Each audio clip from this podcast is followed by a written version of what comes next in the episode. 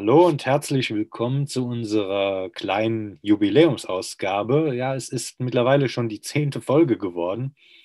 Ähm, haben wir selber nicht erwartet, dass das Ganze jetzt so schnell gehen würde. Hallo Tobias, grüß dich. Hallo Maurice, zehnte Folge. Wie du das im Vorgespräch gesagt hast, dachte ich, das gibt's doch nicht. Zehn Folgen schon, Wahnsinn. Ja, und an dieser Stelle wir sind nach wie vor wahnsinnig überwältigt von wie vielen Leuten wir gehört werden. Und äh, es freut uns, das darf man an dieser Stelle auch mal sagen, tatsächlich, dass ein Podcast, den zwei Männer machen, äh, überwiegend von Frauen gehört wird. Das ist äh, ein schönes Bild. Das hätten wir nicht erwartet. Nein, und dass ähm, so viele sich für Politik interessieren, ist ja doch eher bei dem Podcast-Themen Nischenthema und mit unseren Ansichten behelligt werden, finde ich es sehr, sehr schön. Das freut mich sehr, dass so viele uns so regelmäßig zuhören. Dafür ein großes Danke für die zehn Folgen, die wir jetzt machen konnten. Das spornt uns an, weiterzumachen und Maurice sagt euch am Ende nochmal, an welcher E-Mail-Adresse ihr Verbesserungsvorschläge oder Wünsche äußern könnt. Genau. Es ist vor allem schön, dass uns so viele Leute hören, dass äh, in einer ernsten Zeit ähm, ernste Themen trotzdem gerne gehört werden. Heute haben wir halt leider auch wieder ein ernstes Thema. Ich denke mal, im Wahlkampf wird es auch noch mal ein bisschen lustiger werden, je nachdem, was da so passiert, also im Bundestagswahlkampf. Aber ähm, ja, wir hatten eigentlich ein anderes Thema für diese Folge auf der Agenda. Aber ähm, durch die Meldungen, äh, die jetzt vor ein paar Tagen am 19. Äh, Februar ähm, hochkam und äh, den Anschlag von Hanau letztes Jahr uns dadurch nochmal ähm, präsent gemacht haben, geht es äh, heute um das Thema, was bei diesem Anschlag vorgefallen ist. Und ähm, wir kommen in eine kleine Diskussionsrunde zum Thema Rechtsextremismus in Deutschland. Aber erstmal, äh, ich weiß nicht, wie es dir gegangen ist. Ich fand es tatsächlich erschreckend, dass ich durch Corona den Jahrestag von Hanau gar nicht mehr auf dem Schirm hatte, obwohl das damals in der Zeit passiert ist, als ich noch in Frankfurt gewohnt habe, also quasi ähm, in der Nachbarstadt diese schreckliche Anschlagsserie passiert ist. Wie war das bei dir? Ja, das war genauso und das war auch genauso erschreckend. Also es war ja dann in den Medien Hanau-Ronau-Gedenktag. Dennoch hatte ich das Gefühl, durch Corona und was alles ja auch passiert ist, also die Meldungen, die überschlagen sich. Also deswegen geben wir jetzt auch kein Corona-Update. Das ist eh morgen wieder nicht aktuell. ist das ja, ja, das war wahrscheinlich der witzige Teil jetzt. Ähm, ist es ja wirklich so, dass dieses Ereignis wirklich sehr in den Hintergrund getreten ist. Und ich dachte, wow, du hast das so stark vergessen. Ist das denn jetzt schon, das müsste doch länger als ein Jahr her sein. Und nein, das ist nur ein Jahr her. Aber gefühlt in meinem Kopf dachte ich schon, das ist schon drei, vier Jahre her oder so. Und das fand ich schon wirklich erschreckend. Ja, es ist wirklich schlimm, dass ähm, ein Ereignis, das äh, eigentlich präsenter sein müsste, weil es leider Gottes häufiger vorkommt, ähm, dann eher in Vergessenheit gerät als so etwas wie eine Pandemie, die ja nichts Alltägliches ist. Der ganze Prozess von Corona dauert ja auch schon länger an. Man müsste sich ja daran gewöhnt haben und einen Blick dafür haben, dass äh, solche schlimmen Ereignisse passieren können oder ähm, das Gedenken an solche schlimmen Ereignisse zu haben. Also die Anschläge von Wien zum Beispiel sind mir auch noch sehr präsent und von daher äh, es ist, man muss sich wirklich fast schämen dafür, dass man äh, das nicht mehr auf dem Schirm hatte. Das wird den Opfern nicht gerecht. Absolut nicht. Um es nochmal ganz kurz einzuordnen und äh, jetzt an dieser Stelle auch die ähm, notwendige ähm, Präsenz dort zu zeigen.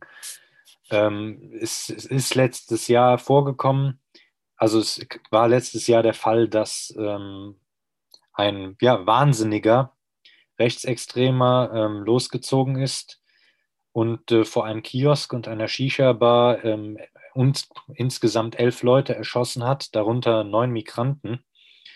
Und ähm, bis heute muss die Arbeit der Polizei stark äh, kritisiert werden. weil äh, diese Person den Behörden bekannt war als jemand, der ähm, der rechtsextremistischen Szene angehört, der paranoid war, der ähm, ähm, auch äh, arbeitslos gewesen ist, also auch der Arbeitsagentur bekannt war. Und trotzdem durfte diese Person einen Waffenschein besitzen.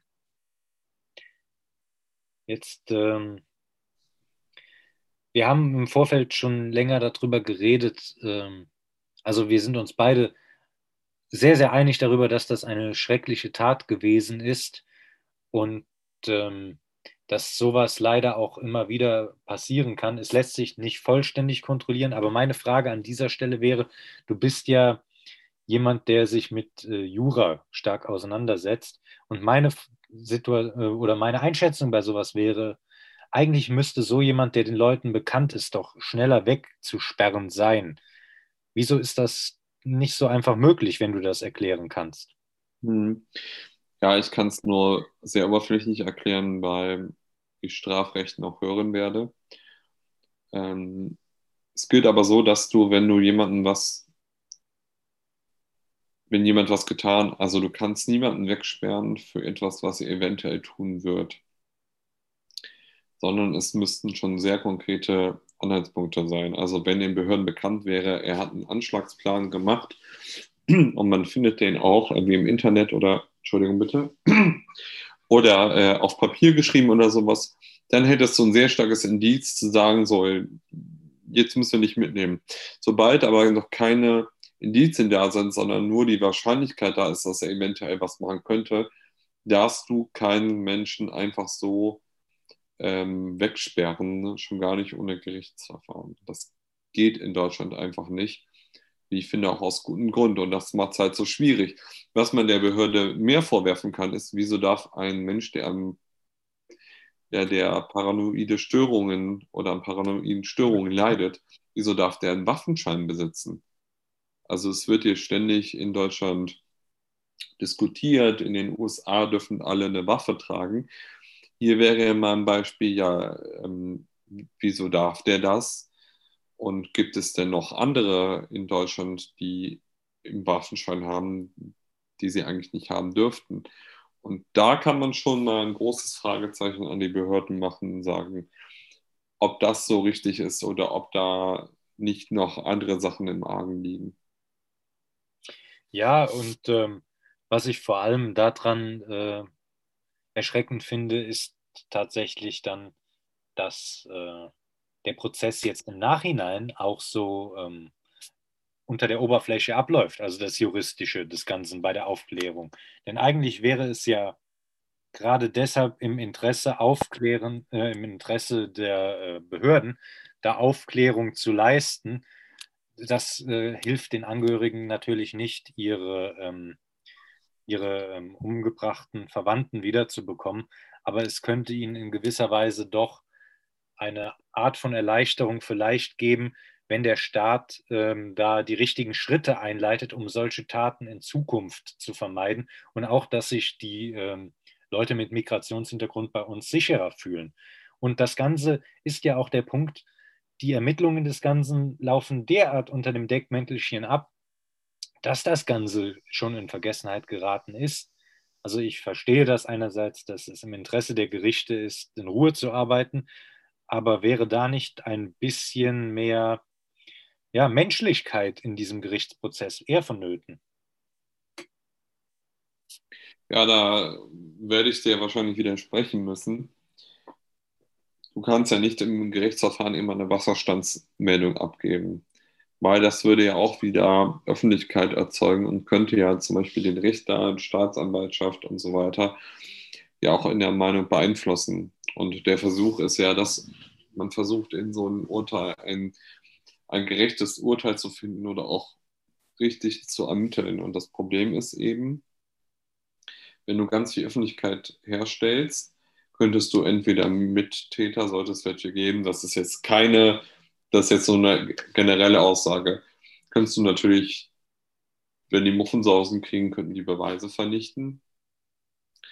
Ähm, und du könntest eben sagen, das war ein unfaires Urteil, dann müsste das wieder revidiert werden und so weiter. Also das ist ganz, ganz schwierig. Deswegen ist es eher gut, dass das nicht so in die Öffentlichkeit breitgetreten wird.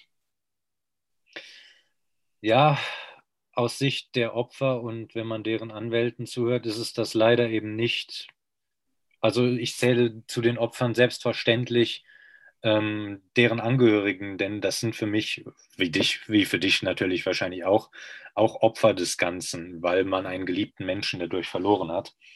Und ähm, ich kann das wahnsinnig nachvollziehen, dass die sich da mehr Öffentlichkeit wünschen würden. Aber auf jeden Fall. Ich bin jetzt auch, was den Hanau-Prozessaufwicklung angeht, auch überhaupt, also da bin ich wirklich nicht, nicht bewandert. Nein, nein, es war auch äh, allgemein gefragt. Es ist ja nicht der erste Fall. Darum meinte ich, braucht es in solchen Prozessen, wo es so ein Fingerspitzengefühl mit ähm, tief verletzten Angehörigen braucht, äh, nicht ein bisschen mehr Menschlichkeit? Das war eine allgemeine Frage. Hm. Die hast du ja. ja im Prozess selber nicht. Es gibt da noch andere Sachen, das würde jetzt hier zu weit führen, wo man das vielleicht so ein bisschen mehr anbringen könnte. Aber ich glaube, im Prozess sollte man sogar, also jetzt nicht zu den Angehörigen, aber versuchen, die Öffentlichkeit auch wirklich versuchen, als Richter, als Gericht auszuschalten, weil ansonsten wird das, glaube ich, auch sehr, sehr schwierig für dich, da einen gutes, guten Urteil oder eine gute Begründung zu finden, weil du dich dann doch nachrichtest, was schreiben die Medien denn so. Würdest du prinzipiell sagen, dass wir mit Rechtsextremismus mehr rechnen müssen und auch mit rechtsextremistischen Anschlägen in der Zukunft? Ich meine, die Ereignisse von Hanau oder auch der ähm, Anschlag auf Walter Lübcke, das liegt ja beides jetzt nicht so ähm, eng auseinander. Mhm. Ja, das wird dann wahrscheinlich der zweite Distanz des Abends. Ähm, ich möchte differenzieren. Ich glaube, dass die Leute, die, und das ist überhaupt nicht verharmlosend gemeint, das ist schlimm genug, dass Leute das machen, dass die Leute, die aber wirklich dazu bereit sind, aktiv Menschen zu töten, warum auch immer, da muss man ja wirklich sagen, das sind, also da fehlen einem die Erklärungen und Worte für. Ich glaube, dass dieser, dieser Bereich im Verhältnis relativ klein ist. Dann, glaube ich, gibt es eine zweite Gruppe, die dazu nicht bereit wären, das zu machen, es aber im Prinzip gut finden. Also die sich heimlich in sich hinein freuen und sagen, ja Mensch, Gott sei Dank hat er da Menschen umgebracht. Und dann gibt es, glaube ich, einen dritten Kern, der das nicht gut findet und auch nicht dazu bereit ist, aber der generell und an sich rechtsextrem gilt.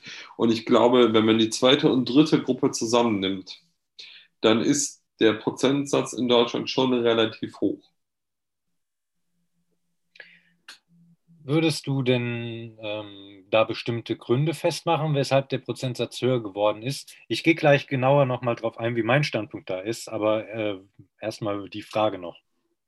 Ja, also es gibt, also ich rede jetzt über die eben genannte dritte Gruppe. Ja. Über die erste und zweite Gruppe brauchen wir nicht reden, das sind Rechtsextreme und die erreichst du auch nicht mit Argumenten. Also das, das kannst du vergessen. Da ja, ist die Zeit. Gab es ja auch in der Vergangenheit auch. Und der Grillabend mit Freunden auch. Ähm, über die dritte Gruppe. Da gibt es, glaube ich, welche, die haben schon eher Tendenzen dazu. Dann gibt es welche, die sagen, Hauptsache dagegen und Aufmerksamkeit erzeugen. Und dann gibt es eine Gruppe, die an sich konservative Einstellung haben, aber die ähm, sogar Zuwanderung begrüßen würden und so, die sagen würden, ich bin patriotisch, aber finde auch gut, wenn es Zuwanderung gibt. Das Problem ist dann oft, dass Leute, die sagen, ich bin patriotisch, bei vielen so eine Lampe angeht und die sagen, na, du bist zumindest erst konservativ, wenn nicht sogar AfD und so. Und ich glaube, da ist das, das, ist das Problem, wenn die immer wieder die Erfahrung machen, du bist ja AfD und zur, Gruppen, zur dritten Gruppe Rechtsextreme oder sagen wir mal Rechtskonservativen, das ist für mich jetzt mal zweierlei, ähm, zähle ich jetzt auch mal die AfD dazu, dann führt das dazu, dass viele Leute wirklich irgendwann tendieren, die AfD zu wählen, und zwar aus so einer permanenten Ablehnung heraus und ein permanentes Missverstehen, was sie eigentlich sagen wollen. Weil das Wording nicht stimmt oder weil bei vielen patriotisch, Patriotismus äh, negativ besetzt ist. Und das ist, glaube ich, auch ein Punkt darum, warum die AfD in manchen Teilen so viel abfischen konnte. Nicht, weil die Leute prinzipiell alles gut finden, sondern weil die, glaube ich, das Gefühl haben, ich werde nicht verstanden oder ich werde bewusst missverstanden. Und bei dieser Gruppe kann man zumindest ansetzen und gucken, was kann denn die Gegenseite machen? Oder wie könnte man wieder mehr Menschen erreichen? Und ich glaube, da fehlt es aktuell an klugen Ideen oder auch an dem Willen Bereitschaft, sondern man möchte sich, glaube ich, etwas moralisch überheben wollen. Das ist so meine lange Antwort. Ja, ich gehe direkt darauf ein. In Teilen sehe ich es ähnlich, aber nicht ganz. Ich würde mal sagen, ähm, ja, du hast recht, was dieses Thema angeht. Es wird ähm, ja, an einer anderen Art und Weise mit der Moral Maß genommen, als das noch vor, ja, sagen wir mal, fünf Jahren der Fall gewesen ist. Ähm, das war alles noch ein bisschen milder. Oder du konntest da im besten Sinne jetzt patriotisch anders auftreten. Bei einer Weltmeisterschaft zum Beispiel, wenn du dann Deutschland-Trikot angehabt hast oder so. Das ist äh, da weniger schräg angesehen worden, als es heute ist. Dass es heute schräger angesehen wird, glaube ich, ist eher der Grund, dass es die AfD überhaupt gegeben hat. Also dass die, ähm, die Werte wie die deutsche Fahne, Schwarz-Rot-Gold ist ja eine urdemokratische Fahne. Das muss man sich an der Stelle ja auch nochmal klar machen. Das hat nichts in der rechten Ecke verloren, ganz im Gegenteil. Diese Fahne vom Hambacher Fest hier in Rheinland-Pfalz damals oder in der Pfalz, damals äh, ist das losgegangen ist ja von Leuten äh, getragen worden, um eine Republik zu gründen. Und ähm, die Farben innerhalb der Fahne stehen auch für ein demokratisches Deutschland. Von daher sollte man das eigentlich nicht den rechten Säcken von der AfD überlassen. Ich glaube aber eher, dass diese Moralkeule daher kommt, dass es von der AfD vereinnahmt wird und dann jemand, der in Deutschland Trikot anhat, automatisch auch in diese Ecke gestellt wird. Wo ich ein bisschen anderer Meinung bin als du, da würde ich eher sagen, dass du, ähm, dass das eher Einzelfälle sind, die ganz rechts werden. Und da sind wir wieder bei dem Thema, das wir in der AfD-Folge schon hatten. Ich glaube, es gibt Leute, die wählen die AfD einmalig, um der äh, Politiker-Elite eins auszuwischen. Und es gibt Leute, die wirklich rechts sind, aber die waren immer schon rechts. Die waren auch äh, in den 90er Jahren in Rostock schon, wenn sie dann geboren waren, wohlgemerkt, dabei. Und da glaube ich, äh, das Thema haben wir beide in Gesprächen ja schon seit Jahren. Bist du ein bisschen einer anderen Meinung, dass der Rechtsextremismus in Deutschland eher tendenziell zunimmt? Oder da auch Weimarer Verhältnisse herrschen könnten, oder? Ja, was heißt zunimmt? Also ich bin, da gebe ich dir recht, ein anderer Mann, ich bin pessimistischer ich glaube nicht, dass der rechtsextreme Kern zunimmt. Also die erste und zweite Gruppe, die das macht oder sich darüber freut. Ich glaube aber, dass die Leute, die bereit sind zu sagen, komm, jetzt, jetzt wählen wir mal die, dass zumindest das Potenzial diese, für die AfD beispielsweise, glaube ich, sehr stark steigt. Und da bin ich auch relativ sicher. Also, dass die AfD aktuell bei 10, 11 Prozent dümpelt, hat ja nichts damit zu tun, dass das Potenzial weniger geworden ist, sondern die AfD ähm, tut ja alles dafür, momentan nicht gewählt zu werden. Dafür ist es ja noch erschreckend hoch. Ich glaube wirklich, es liegt daran, weil,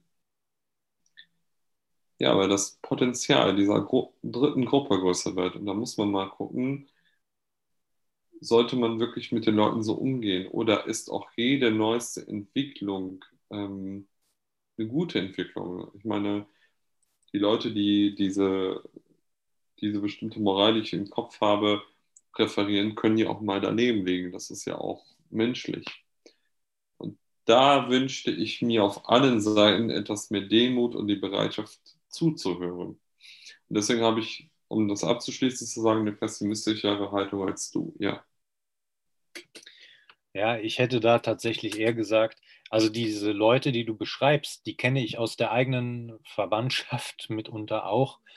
Und ähm, da wäre es aber tatsächlich der Fall, die sind so konservativ eingestellt, dass die immer CDU wählen, komme was wolle. Und ich, das ist ja mittlerweile in diesem Podcast bekannt, als SPD-Mitglied gelte in deren Gedankengut noch als die letzte Brigade Moskaus. Also so weit zurück geht dieses Gedankengut, aber die würden nie auf die Idee kommen, AfD zu wählen. Also das meine ich halt. Da ist auch diese Ressentiments gegen Ausländer irgendwie ein bisschen vorhanden.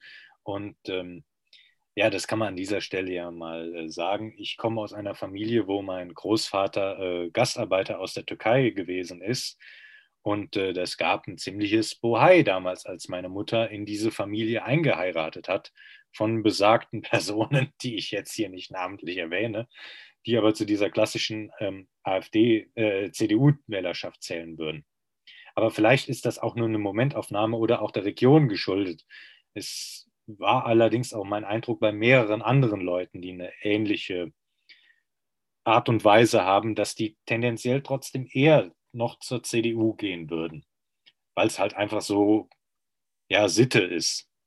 Also das noch abschließend dazu, dass ich das weniger sehe mit dem Drall nach rechts, dass das in dieser Bevölkerungsgruppe tatsächlich liegt.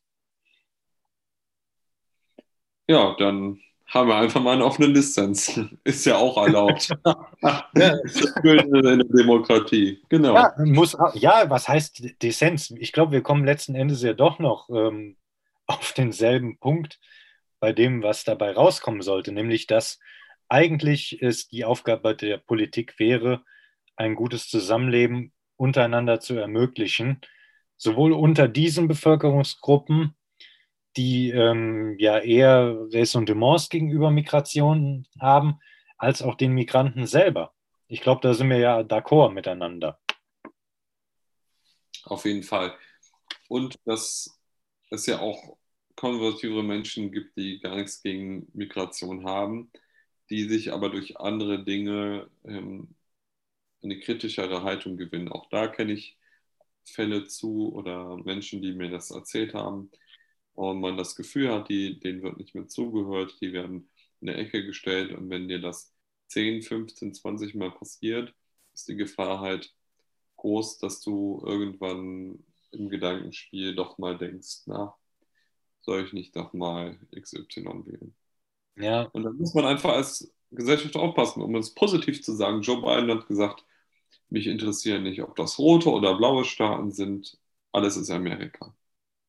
Das ist richtig, aber ist der Schlüssel dazu dann im Umkehrschluss zu sagen, das ist Deutschland, nicht die Sprache, und zwar von beiden Seiten wohlgemerkt, dass wir uns für die Kultur des anderen interessieren und dafür offen sind. Sprich, also ja, mein Opa ist türkischer Gastarbeiter gewesen, aber ich kann leider Gottes kein Türkisch, habe mich aber trotzdem sehr für seine Kultur interessiert. Und äh, ich habe ja jetzt schon eine Menge persönliches Preis gegeben und kann das direkt mal sagen. Er ist mit einer Zeugin Jehovas verheiratet gewesen. Und äh, ich bin katholisch, er ist Moslem gewesen. Und trotzdem konnte man alle miteinander an einem Tisch sitzen, weil man irgendwie doch ein Verständnis für den anderen hatte, ein Interesse und eine Sprache gesprochen hat. Also würde das im Umkehrschluss nicht heißen, wenn die Migranten unsere deutsche Sprache lernen, jetzt wirklich die Sprache lernen, aber wir uns im Umkehrschluss auch für deren Kultur interessieren würden und da ein, ähm, ja, eine Offenheit dieser anderen Kultur gegenüber entstehen würde, wäre dann eine Zusammenkunft oder ein Zusammenleben mit denen nicht sehr, sehr gut möglich, ohne dass äh, Ressentiments überhaupt entstehen müssten. Denn Ressentiments entstehen doch eigentlich, weil ich nichts über den anderen weiß. Jein, also ich glaube, das wird schon viel gemacht. Ich möchte es erweitern wollen. Man sollte sich erstmal, also es sei denn, es geht in eine Extremrichtung, immer für den anderen interessieren, um zu verstehen um verstehen zu wollen. Warum denkt er so und nicht anders und nicht gleich ein Urteil fällen oder sagen, man ist moralisch in einer besseren Position? Das finde ich richtig. Also, dass man nicht nur bei Migra bei Menschen mit Migrationshintergrund nachfragt, sondern bei allen. Ja, wieso denkst du das denn so? Warum ist für dich das Thema schwierig? Warum findest du das gut? Einfach so eine Grundoffenheit erstmal zu haben, es sei denn, es geht einen total gegen den Strich. Und dann aber auch zweitens die Leute, nur weil sie andere Wörter benutzen, die jetzt nicht schlimm sind oder so, aber ähm, nicht direkt in, im Kopf zu haben, Düdü, der ist ein Erzkonservativer in der rechten Ecke stellen oder der ist von vorgestern und ich bin äh, von heute, sondern erstmal relativ vorurteilsfrei begegnen. Und ich glaube, dann ist viel möglich. Das ist ein sehr schönes Schlusswort. Also besser hätte ich es jetzt auch nicht sagen können. Letzten Endes hast du jetzt das gesagt, was ich vielleicht ein bisschen zu kompliziert sagen wollte. Ja, es ist ja am Ende trotzdem Kommt man doch noch auf einen grünen Zweig. genau. Es war ein bisschen chaotisch zwischendurch, aber ich hoffe, die Zuhörerinnen und Zuhörer haben in der Jubiläumsfolge trotzdem herausgehört, was wir wollen, oder? Das denke ich auch und ich habe es gar nicht so chaotisch empfunden. Ich glaube, es war heute kontroverser als sonst, aber das ist ja auch mal gut und richtig. Und ein bisschen, ein bisschen Pfeffer kann gar nicht schaden mitunter. Genau, und trotzdem können wir, wenn Corona-Lockdown vorbei ist, gepflegten Bier trinken und die Sonne genießen. Ja, wir beide sowieso, aber auch die besagten Personen, die ich aus der Familie eben angesprochen habe, mit denen kann ich das genauso gut. Du darfst genau. halt nicht von vorne weg die Leute verurteilen. Moritz, das ist doch wunderbar. Dann glaube ich, sollten wir es so stehen lassen. So lassen wir es stehen, genau. Wir melden uns in Kürze wieder bei euch und ähm, wir werden nicht so viel in die Shownotes dazu schreiben können. Ich werde ein paar Informationen über die schreckliche Tat von Hanau einfach nochmal reinsetzen, dass ihr euch das auch nochmal in Ruhe angucken könnt. Und ähm, wir bemühen uns alle, dass wir es nicht so schnell vergessen, wie es uns leider Gottes dieses Mal durch Corona schon passiert ist. Es bleibt dieses Mal in unserer Erinnerung. Und äh, weil du es zu Beginn angesprochen hast, die E-Mail-Adresse keine Zeit at, äh, für dummgeschwätz at gmail.com, die schreibe ich natürlich auch unten in die Show Notes rein. Und in diesem Sinne hören wir uns dann demnächst wieder. Genau, und allen Zuhörern auch einen schönen, schöne Woche und vielen Dank, dass ihr jetzt die zehnte Folge Keine Zeit für dummgeschwätz gehört habt. Maurice, ich finde das so klasse. Danke auch, dass ich mit dir dieses tolle Projekt machen kann. Das ist mir jedes Mal eine große Freude. Mir auch. Es macht riesen Spaß, vor allem auch unsere Vorgespräche. Genau. Danke an die Zuhörer und bleibt uns bitte weiterhin treu. Genau. Tschüss. Tschüss.